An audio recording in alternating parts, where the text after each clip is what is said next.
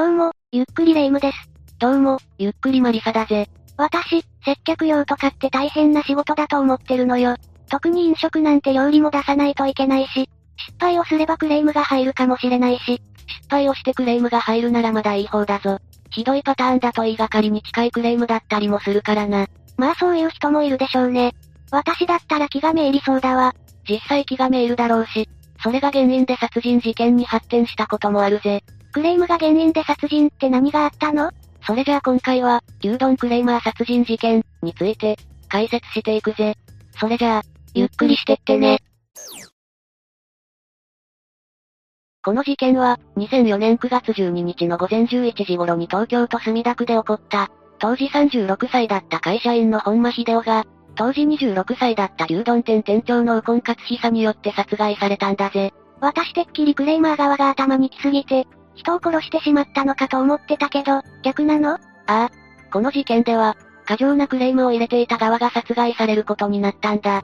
でも過剰って言っても内容によると思うのよ。本当に店側に問題があった可能性だってあるでしょ？じゃあ事件の流れを説明していこう。まず最初に本間からのクレームが入ったのは8月下旬だった。足立区柳原の JR 北千住駅前にある松屋で弁当を買って持って帰ったら、それが横になっていたという内容だったそうだ。それっておかしくない？もし店側が横向きに入れたならその時に気がつくし、家に帰った時に横になってたなら、それは運び方が悪かったんじゃないの？霊夢の言う通り、店側に過失はない。だが接客用である以上、そんな正論を言って解決される問題ではないんだ。まあそれはそうよね。こういう時は平謝りするしかないわ。当然ウコンもそうした。しかし本間のクレームはもはや同喝に近いもので、どれだけ謝っても怒りが収まらなかったそうだ。でも接客用だし、なんとか我慢して乗り切るしかないわね。問題はここからなんだ。本間はそれ以降も7から8回は店にクレームの電話をしてきたんだ。そしてウコンはこれを受けて、ある行動に出てしまった。まさかここで殺害を行ったの？いや、この時にウコンは弁当代である1000円を持って、本間の自宅に訪問したんだ。そしてそれをお詫びとして渡し、この一件を終わらせようとした。こういうことって他のお店とかでもあるのかしら？クレームに対するお詫びとして何かを渡すことは確かにあるが、それは明確に店側に問題があって、なおかつ企業としてする場合だ。今回みたいに店長が本社に何の相談もなく行うのは通常ありえないぜ。本社に何も言わずにやったのどうしてウコンは相談しなかったのかしらそれについてのウコンの証言が出てないから不明だが、とにかくこの一件はウコンと本間の間で、企業を挟まずに行われたんだ。それで収まったならいいけど、事件にまで発展してるってことはまだ何かあったのね。ああ。本間はその後の9月11日に再度店を訪れ、再び弁当を注文したんだが、そこでまた問題が起こったんだ。今度は何があったの？この時、本間は弁当ができるまで待ってたわけだが、その際に水が提供されなかったことに激怒してクレームを入れたんだ。私あんまり詳しくないんだけど、ああいうお店って水はセルフサービスなんじゃないの？店によるからなんとも言えないが、本間はそのことに腹を立てて、店を出た後に複数回、店にクレームを入れたんだ。本間はどうしてそこまでしてクレームを入れたいのかしら。このクレームは翌日の9月12日にも及んでて、これを受けてウコンは本間の殺害を決行してしまった。さすがにここまでしつこいと頭に来るのはわかるけど、それこそ警察に相談するなり、本社に報告するなりしなかったのかしら。警察にも本社にもそういった連絡や相談などはなかったそうだ。それで、ウコンはどういう方法で殺人をしてしまったの？まずウコンは殺害用のナイフを用意すると、9月12日の午前11時頃に、墨田区東向島にある本間のマンションへと向かった。ウコンは一度謝罪のために自宅に行ってるし、どこにあるマンションで何号室なのかも知ってたからすぐに行けたのね。そうだ。そうして本間の部屋へと訪れたウコンは、彼の胸を刃物で刺し、さらに逃げようとする本間の背中も刺したんだ。傷は複数箇所発見されてるから、何度も刺したことが確認されている。強い殺意を感じる犯行ね。事件が発覚したのはいつだったの？正確な日時は判明してないんだが、宅配弁当店の店長が、本間の自宅を訪れた際に事件が発覚したそうだ。どうして発見者の店長は本間の家に来たのかしら？どうやら発見者の店長は、7月に、次の給料で払うので付けにしてくれ。って言われてたみたいなんだ。それが8月を過ぎても連絡がなかったことから家に来たらしい。別の店でも問題を起こしてたのね。そういえばウコンは事件後どうしてたの？それじゃあ、ウコンに判決が下されるまでを話していこう。まず宅配弁当店の店長からの通報を受けた警察が捜査を開始し、本間の通話記録の調査が行われた。本間は何度もクレームを入れてたし、事件が起こるすぐ前まで、電話してたんだから、ウコンが働く牛丼屋が一番怪しいって考えられたのかしら。ああ。警察はそこからウコンを容疑者として割り出すと、事件から3ヶ月後の12月11日にウコンを逮捕したんだ。ウコンはどこかに逃げてたりしたの？いや、ウコンは逮捕されるまでの間、それまでと同じように牛丼屋の店長として働いてたそうだ。普通にこれまで通りの生活を送ってたのね。裁判の結果はどうだったの？裁判は2005年6月23日に東京地裁で行われた。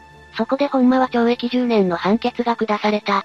本間にも問題はあったと思うけど、殺人事件だしね。岡田雄一裁判長は、ウコンの犯行について、被害者に殺害されなければならないほどの落ち度はない。極めて短絡的との非難を免れない、と語ってる。普通に警察案件だものね。だけどどうしてウコンはどこにも相談したりしなかったのかしら。それじゃあ、今回事件を起こしたウコン勝久が、どんな人物だったのか話していくぜ。ウコンは事件の4年ほど前から、ビックリアグループ、参加の北千住にある喫茶店で、アルバイトとして勤務していた。そこでの仕事ぶりが認められ、2004年6月に正社員として登用されたそうだ。仕事は真面目にやってたのね。実際に勤務態度は非常に真面目で、関係者からも、感情を表に出すタイプではないが温厚で責任感が強く、接客態度も良かった、と言われてる。26歳の若さで系列の牛丼店に移動となったことから見ても、その勤務態度がわかる。確かにその若さで店長ってよく考えると普通ではないわよね。責任感が強かったって話だし、自分一人で解決しようとして相談をしなかったのかしら。その理由については本人の証言がないからわからないが、同じ店で働いてた店員からも、頼れる店長だった、信じられない、と言われてるそうだ。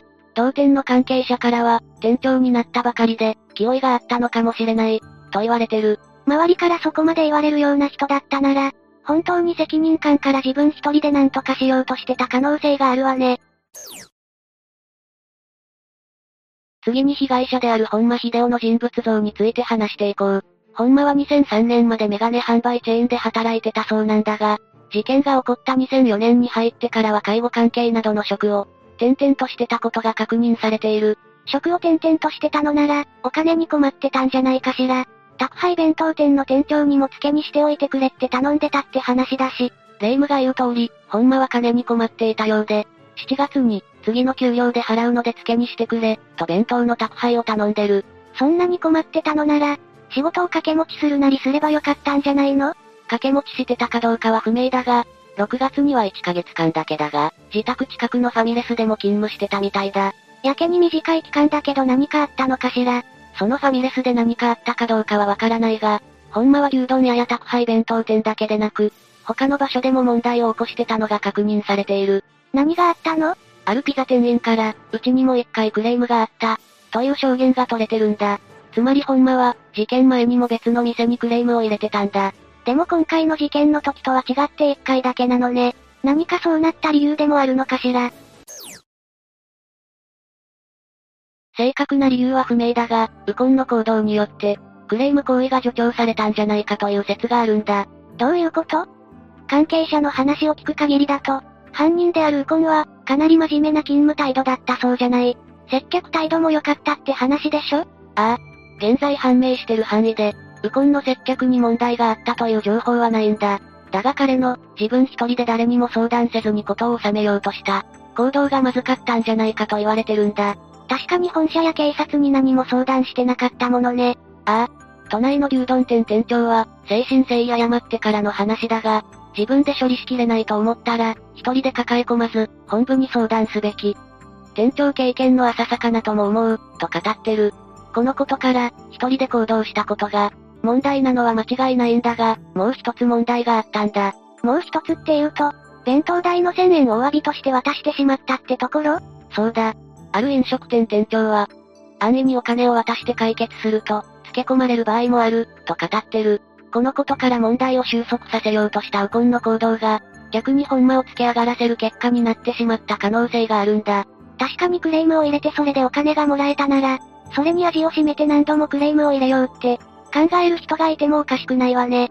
本間の行動が全ての始まりとはいえ、誰にも相談せず一人で問題を解決しようとし、最終的に殺人行為に手を染めたのは間違いなくウコンだ。どんな理由があってもこういった殺人行為は法的に認められていないぜ。それは間違いなくそうね。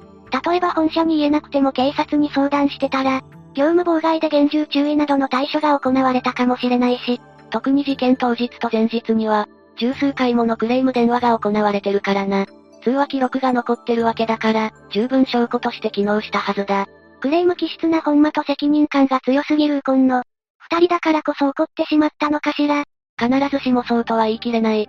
普段は冷静な人でもすごい剣幕で怒鳴られる状況が続けば、いつもなら思いつくことでもできなくなってしまうことがある。本間とウコンだから怒ったというわけじゃないから注意が必要だぜ。特に接客用やサービス用の人は、クレーム対応を一度や二度は経験するでしょうし、何かあったら迷わず本社か、警察に相談するのが大切なのかもしれないわね。